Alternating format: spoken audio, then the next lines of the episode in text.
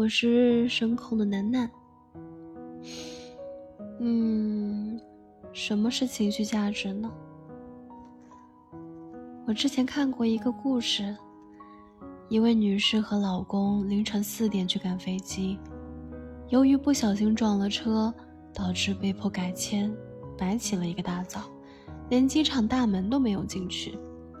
但是她老公却在回家的路上安慰她：“撞车和没赶上飞机都是小事情，你不开心才是大事。”听到老公的话。她瞬间就轻松了。这位女士说，她受到原生家庭的影响，是一个很情绪化的人，遇到事情就暴躁心烦。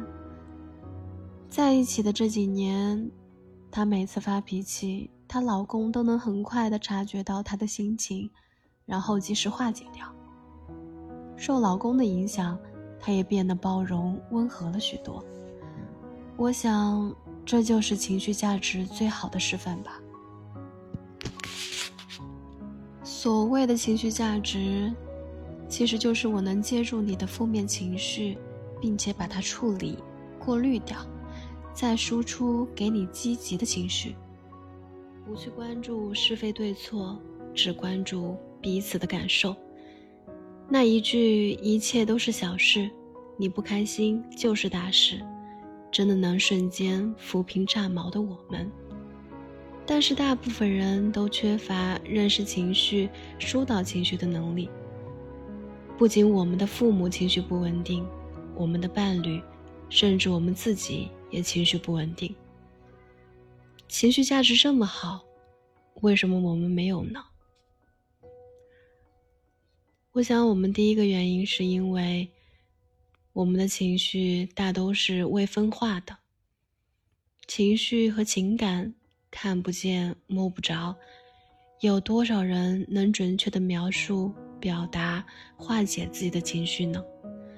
就像前面的例子，女生只知道自己生气，气到要爆炸，但是“生气”这个词语，就像结在一起的毛线团儿，它里面往往包含了很多内容。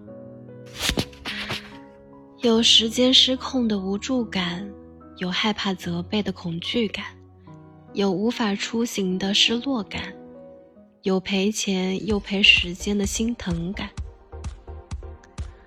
我们如果能够梳理自己的毛线团儿，把混乱的情绪一条条的梳理出来，就是认识自己情绪的过程。梳理、识别对方的毛线团儿，抚平对方炸毛的时刻，就是给对方提供情绪价值的时刻。第二个原因，自恋在作祟。简单的说，就是我们太想掌控一切，我们也太想证明自己是对的，所以大发一顿脾气，大讲一通道理，会让人觉得。嗯，会让人觉得爽，让人感受到自己的力量。如果弱下去安慰对方，就意味着软弱，意味着可能会被攻击。嗯，这太没安全感了。害怕自己受挫，让我们无法直视情绪。遗憾的是，和上一点一样，当我们作为孩子的时候，情绪就是不被看见的。长大后也很少有机会被滋养、被看见。当我们成为父母，又会一代代的传递下去。第三个原因呢，除了无法提供情绪价值，我们还会犯一个错误，那就是不会索取情绪价值。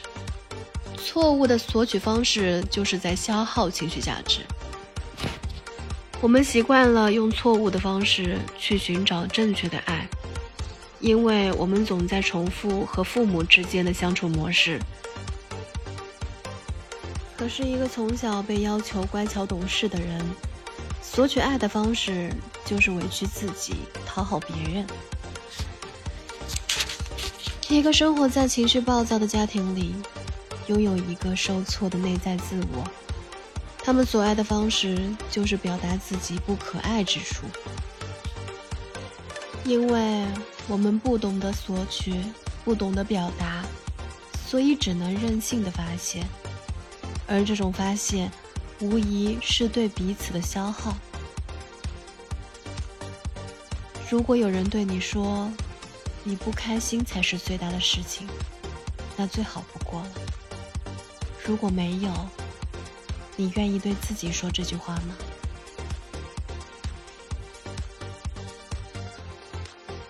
早安。